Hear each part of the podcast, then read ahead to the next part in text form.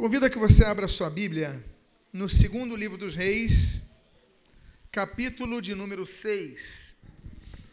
E ainda que seja um capítulo sobre o qual já preguei, eu vou trazer uma outra temática nesse mesmo texto, dos primeiros sete versículos do capítulo de número 6 do segundo livro dos Reis.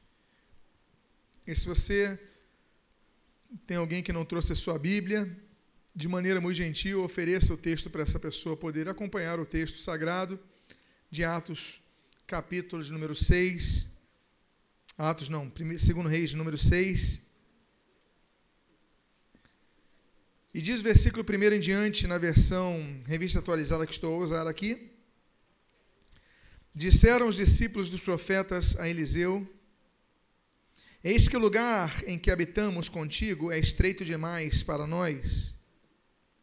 Vamos, pois, até o Jordão, tomemos de lá cada um de nós uma viga e construamos um lugar em que habitemos. Respondeu ele: Ide. Versículo 3: Disse um: Serve-te de ires com os teus servos. E ele tornou: Eu irei e foi com eles. Chegados ao Jordão, cortaram madeira, e sucedeu que, enquanto um deles derribava um tronco, o machado caiu na água. Ele gritou e disse: Ai, meu senhor, porque era emprestado. Perguntou o homem de Deus: Onde caiu? Mostrou-lhe ele o lugar. Então Eliseu cortou um pau e lançou-o ali e fez flutuar o ferro, e disse: Levanta-o. Estendeu ele a mão e o tomou. Oremos. Pai amado, lemos a tua santa e preciosa palavra e pedimos, Deus, ilumina esse texto, fala conosco nessa noite. E o que nós pedimos, nós te agradecemos em nome de Jesus. Amém e amém. Esse é um dos textos do Antigo Testamento, não são muitos, que trabalham com a palavra discípulo. É interessante, o matetes no, no grego aparece muito mais vezes a palavra discípulo no Novo Testamento do que no Antigo. Mas no Antigo Testamento, a palavra original que está aqui como discípulo é ben. Ben, em hebraico, é o quê? Filho. Então, o conceito judaico de discípulos é, na verdade, o conceito de filhos. Quem tem um discípulo tem um filho.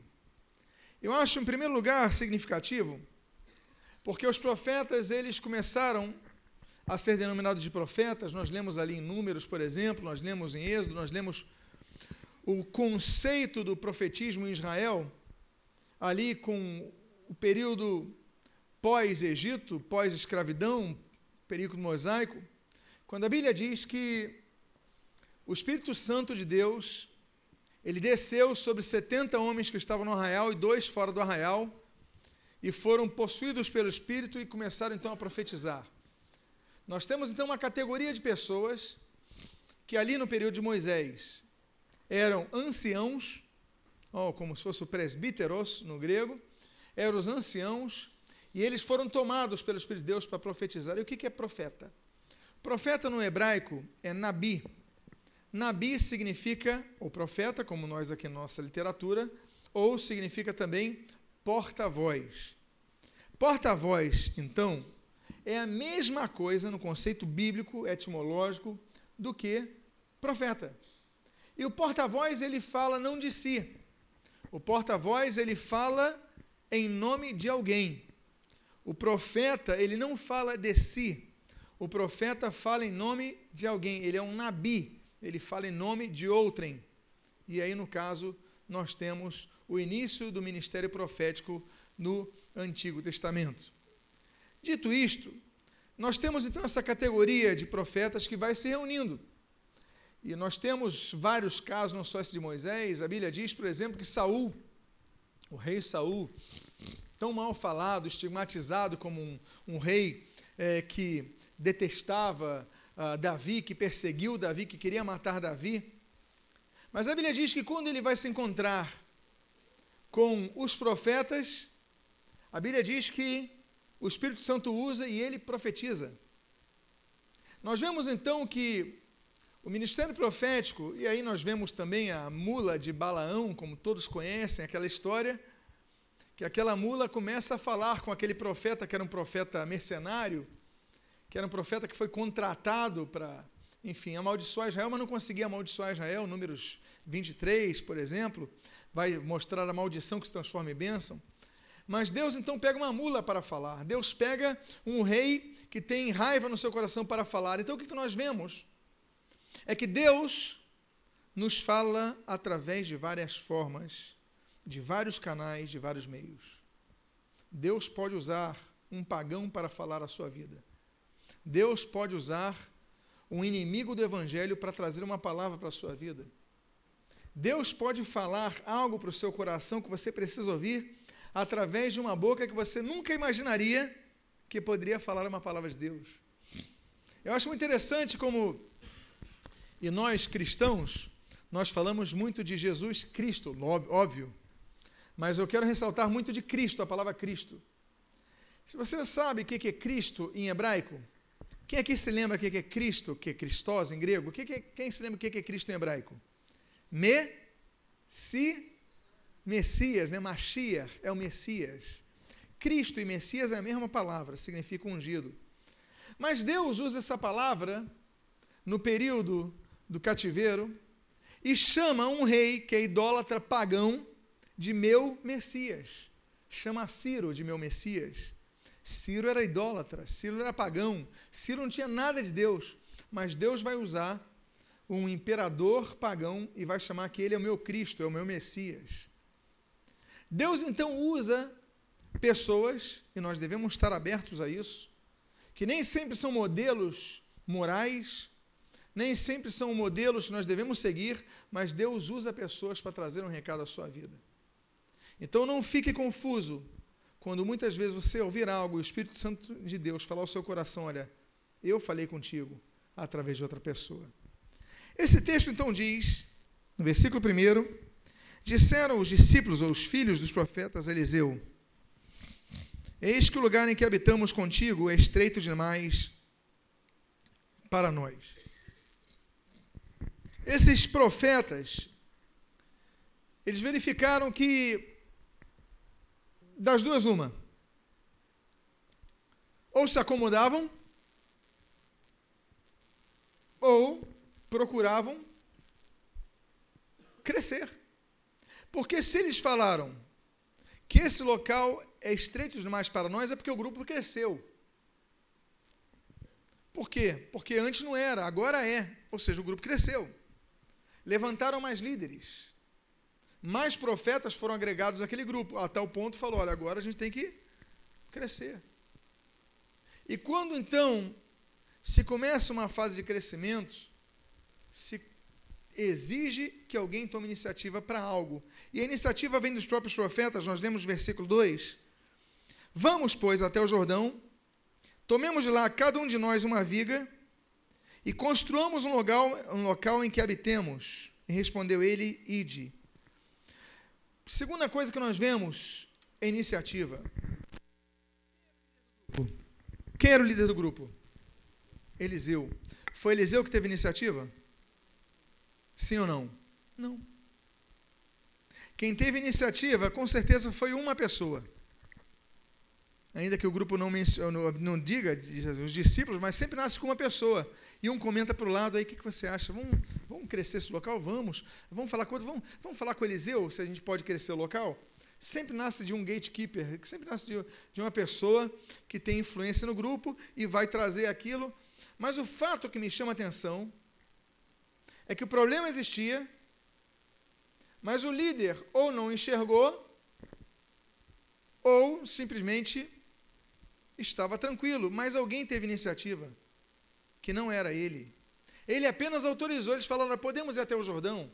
Cada um pega um pedaço de madeira e a gente constrói aqui. Aí o Eliseu, a parte do Eliseu é essa daqui, ide. Eliseu só autoriza. Nós devemos ver nisso uma característica exemplar da igreja. Nós devemos ver nisso um modelo de igreja que nós devemos imitar. Porque nós, muitas vezes, nos acomodamos a um conceito medieval de aguardarmos que quem está em cima dê todas as ideias, quem está em cima tenha todas as iniciativas para as coisas acontecerem, não é assim. A coisa só vai acontecer porque alguém de baixo tem ideia. O nosso conceito é um conceito herdado da idade medieval, quando o clericalismo ele cria uma categoria de cleros e leigos que é um pouco estranha à Bíblia, quando coloca o líder a tal ponto dele poder absolver o pecado das pessoas, eu te absolvo o pecado, de ser uma espécie de mediador entre Deus e os homens, quando na verdade esse mediador é Cristo. As lideranças que nós temos na Bíblia são lideranças sim respeitadas.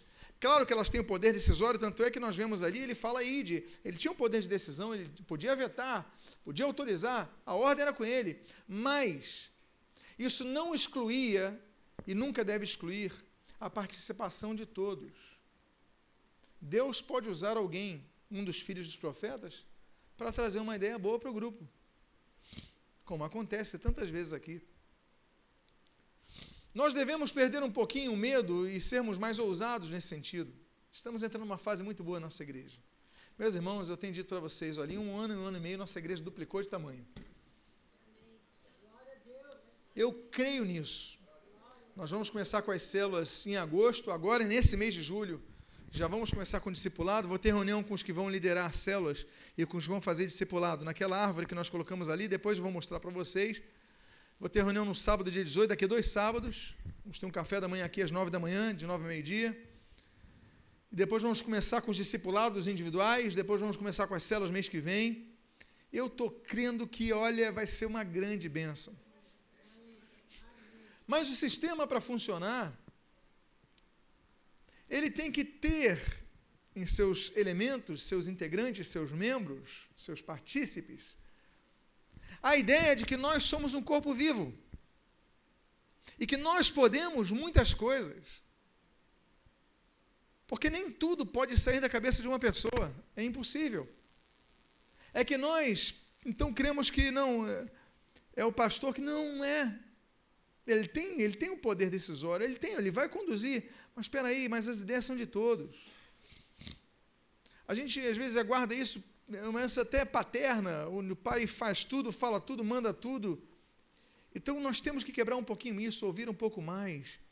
E as células são muito importantes, porque o grupo vai participando, é o discipulador com o discípulo, e eu, os discípulos na célula, e as células com os supervisores, e tudo isso trazido aqui na reunião do Tadel, chamado Tadel, né, treinamento avançado de líderes, discipuladores e evangelistas, é, de, discipuladores, evangelistas e líderes de células.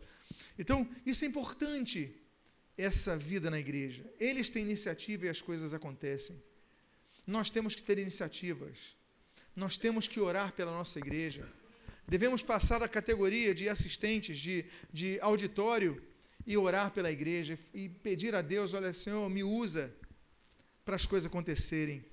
Mas o texto continua dizendo o seguinte: versículo 2 nós lemos assim: Vamos, pois, até o Jordão e tomemos lá cada um de nós uma viga e construamos um lugar em que habitemos.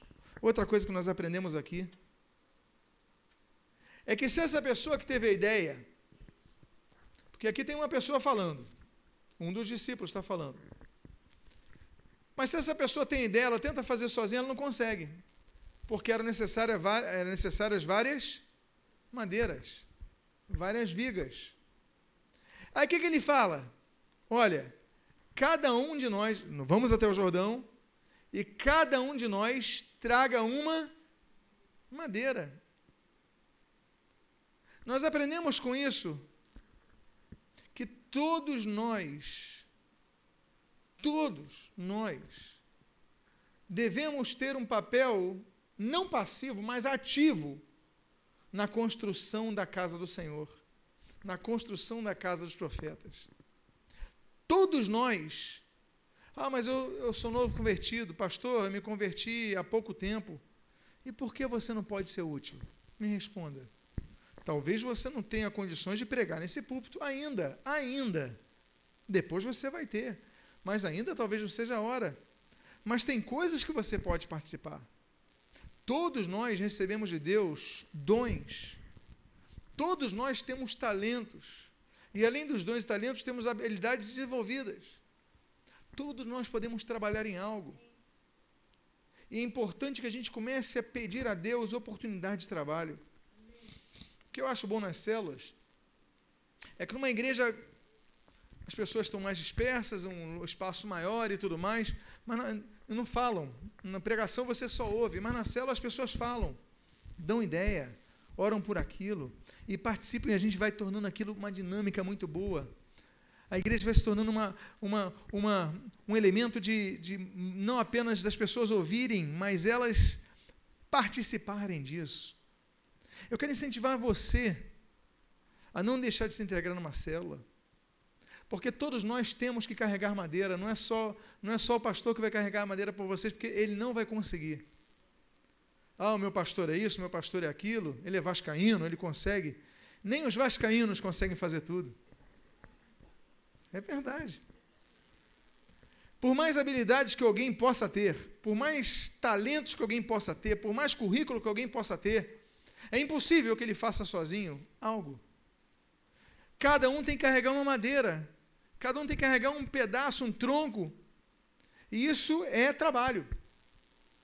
Porque, afinal de contas, para construírem a casa que eles queriam, eles iam pegar palha para fazer os fundamentos, as colunas. Tinham que carregar o quê? Madeira que não envergasse, não é isso? Porque também ia pegar uma madeira verde e fraca, se eu colocar um peso em cima, vai para a viga, vai sucumbir. Então isso significa que cada um tinha que pegar uma madeira, mas a madeira era pesada. O que, que significa esforço? Se você quer uma igreja melhor, você, em primeiro lugar, tem que deixar de esperar que isso seja iniciativa de pastor, de líder, de do que você queira colocar o nome, porque isso deve ser participação sua. Em segundo lugar, vai exigir seu sacrifício. Você vai orar mais sobre isso, vai se envolver mais, vai dedicar mais tempo a isso. Lembra que eu falei que o nome em hebraico para discípulos é Ben, que significa em hebraico filhos? Fazer filho é fácil, criar filhos é difícil.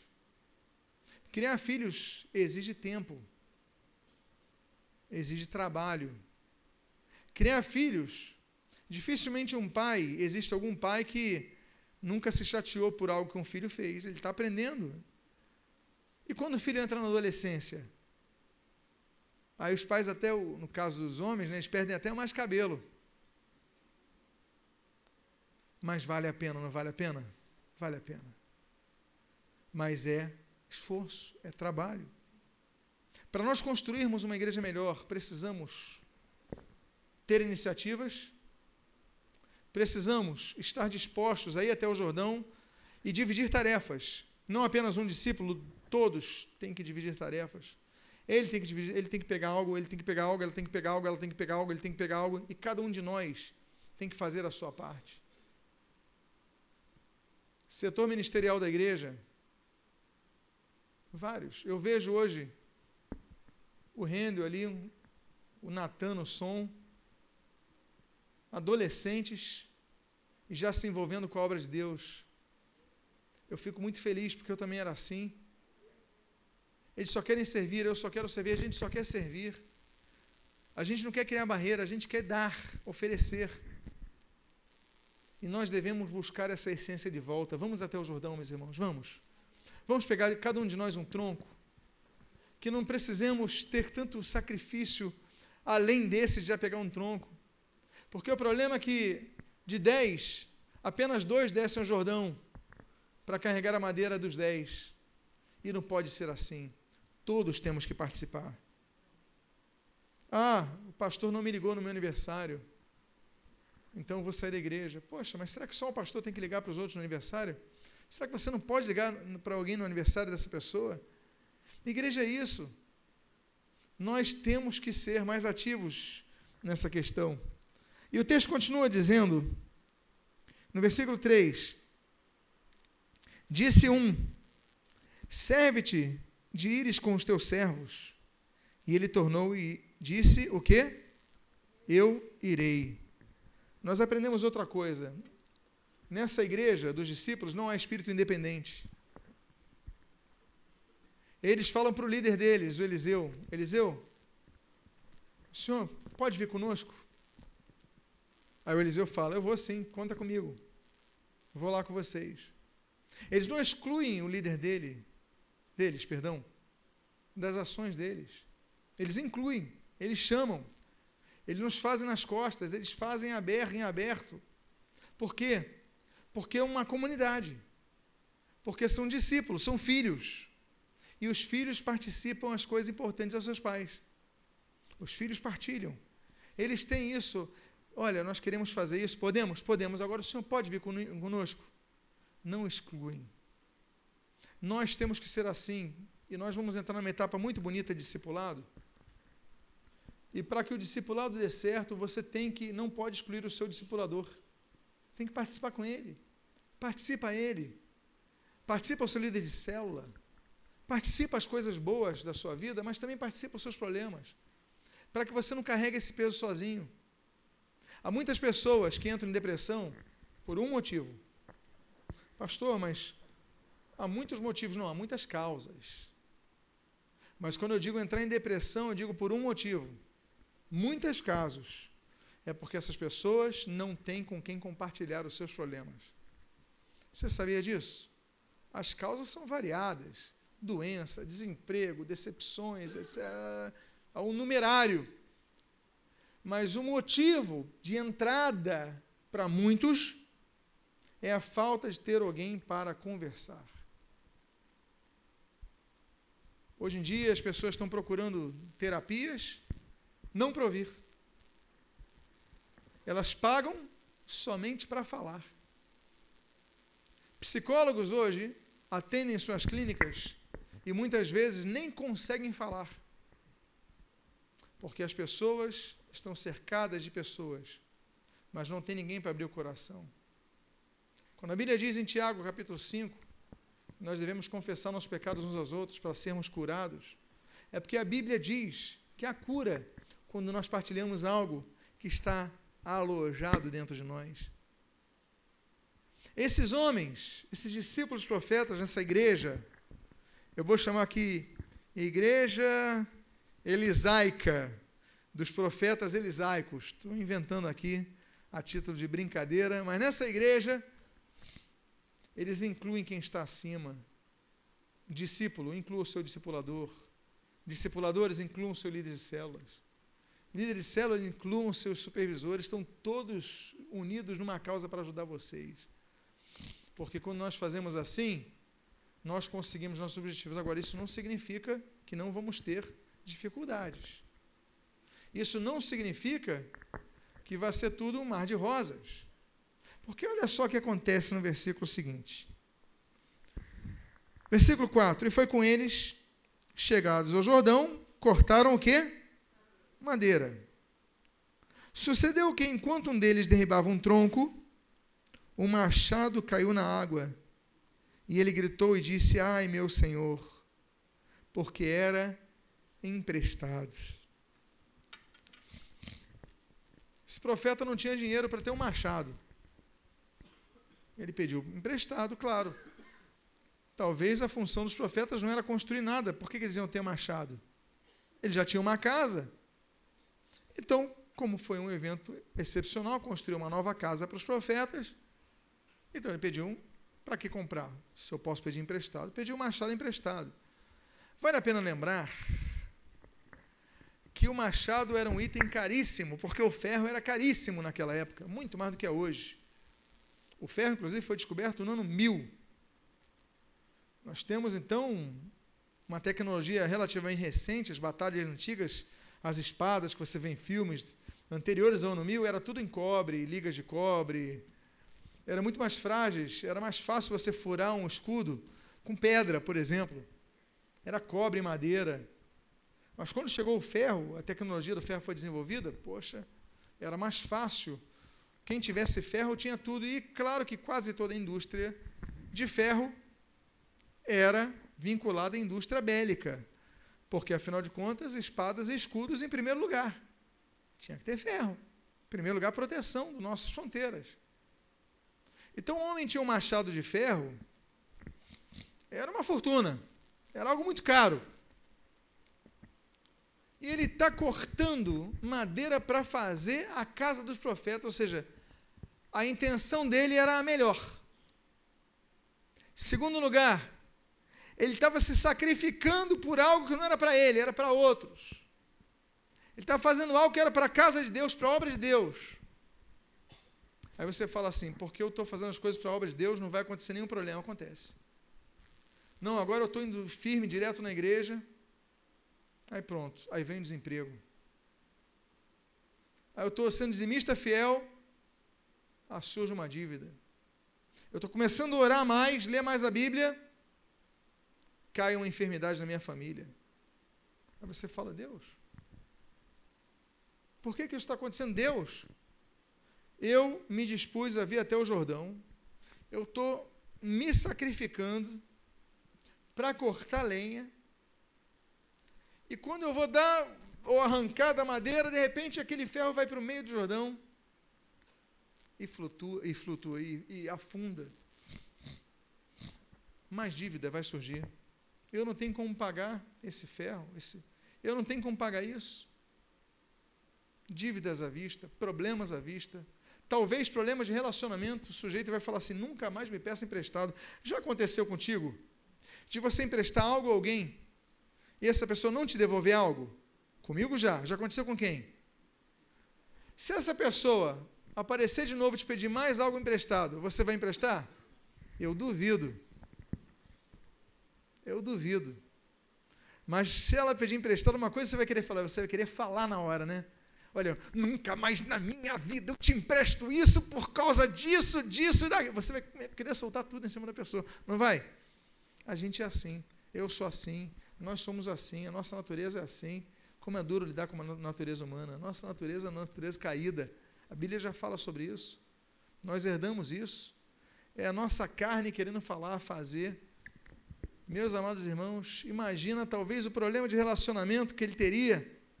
Problema financeiro, não poder pagar. Problema de relacionamento, eu te emprestei, tão difícil emprestar para alguém, e vai você estraga problemas à vista, porque ele queria fazer algo bom. Servir na casa de Deus, fazer a obra de Deus, servir a Deus, não é papel de troca. Senão nós nos tornamos as pessoas mais interesseiras que existem na face da terra. Eu vou servir a Deus porque isso vai virar um amuleto, nenhum mal vai me acontecer. Por isso que eu sirvo a Deus. Aí você serve a Deus com interesse. Mesmo que você não lembre, mas você está interessado em algo em troca. Eu quero proteção. Eu quero solução. O que, que você está fazendo? Troca. Está trocando com Deus. E não podemos ser assim. A Bíblia nos mostra que, mesmo que temos as melhores intenções, nós podemos ter problemas. Mas vocês lembram quando nós falamos que alguém se lembrou daquele grupo dos filhos de profeta? Alguém se lembrou de chamar o Eliseu, colocar o Eliseu ali para o grupo? Eu duvido que eles chamaram o Eliseu para pegar, cortar madeira, ainda que possa ter acontecido. Mas eles queriam, na verdade, a presença de Eliseu ali. Na hora que afunda, eles ficam desesperados. Ai, Senhor meu, porque era emprestado. Mas versículo 6 diz: Perguntou ao homem de Deus: Onde caiu? Mostrou-lhe ele o lugar. Então Eliseu cortou um pau e lançou ali e fez flutuar o ferro. Temos um milagre aqui. Ferro não flutua. Temos uma ação, no mínimo, estranha porque ele pegou e cortou um pedaço de pau e jogou. Ele perguntou a direção, ele não podia ter falado ferro flutue, porque o milagre seria o mesmo. Qual é a diferença do ferro flutuar porque ele falou algo ou porque jogou um pedaço de madeira no, no rio? Tem alguma diferença prática? A madeira atrai o ferro? Então não tem diferença prática nenhuma. Mas por que, que a Bíblia diz que ele corta um pedaço de madeira e joga ali? Porque a Bíblia diz, e nos ensina com isso, que assim como aqueles homens estavam cortando madeira para construir algo, o Eliseu, o profeta, também cortou madeira para construir algo. Cada um com a sua tarefa, mas todos trabalhando, todos cortando madeira.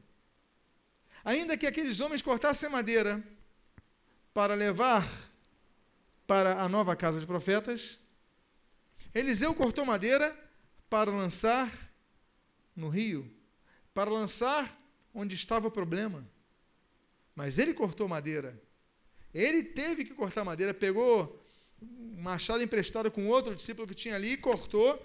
E onde está? Lançou a madeira. Isso significa que todos, quando estão unidos e trabalhando unidos, fazem com que os problemas eles deixem de ser os problemas que eram. Surge a solução, surge um alívio.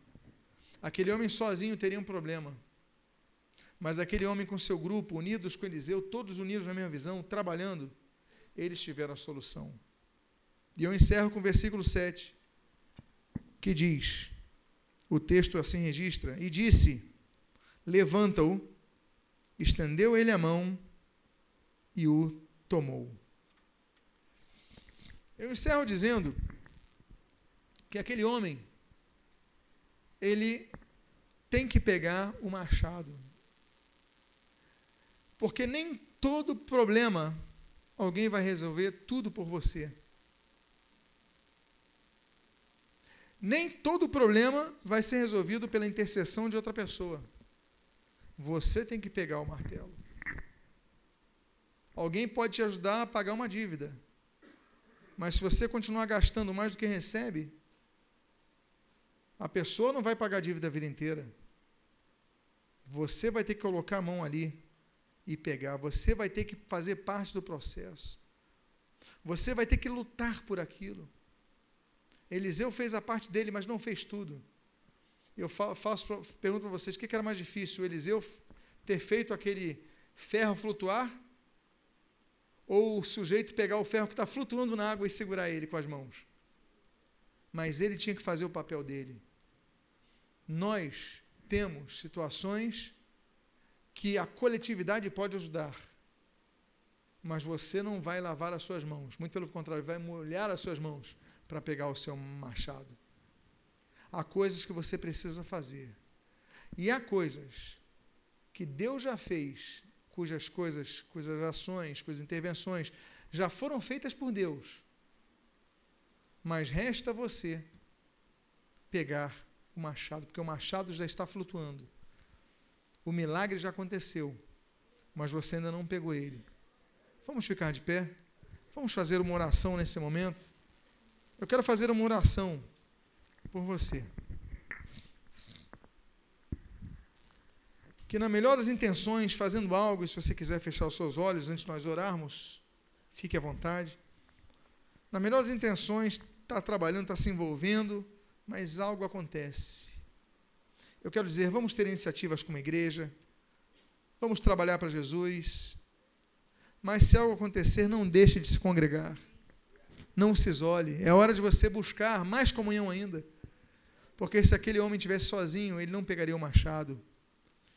E se você é uma das pessoas que precisa desse milagre, entende a importância de estarmos no coletivo, coloque a mão no seu coração agora, se você é uma das pessoas, Pai amado, em nome de Jesus. Aqui estão pessoas que vieram à tua casa para ouvir a tua palavra.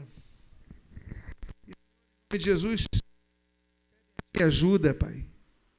Clamam a ajuda por ti. E tu estás à disposição para abençoá-los para ajudá-los. Eu te peço, Deus, que em nome de Jesus, as pessoas também entendam, Pai, que é importante estarem congregados, não podem deixar de estar congregados, Pai. Também, Senhor, nós pedimos que elas estejam unidas num só propósito. Não foi cada um construir a sua própria casa, todos juntos, unindo numa só visão, construindo a casa dos profetas. É para todos, Deus. Abençoa-nos nessa nossa visão de discipulado, um a um, de células. Abençoa todo esse projeto, para caminharmos unidos na mesma direção, na mesma visão, Pai. E são as tuas bênçãos que nós rogamos e te agradecemos em nome de Jesus. Amém. E amém.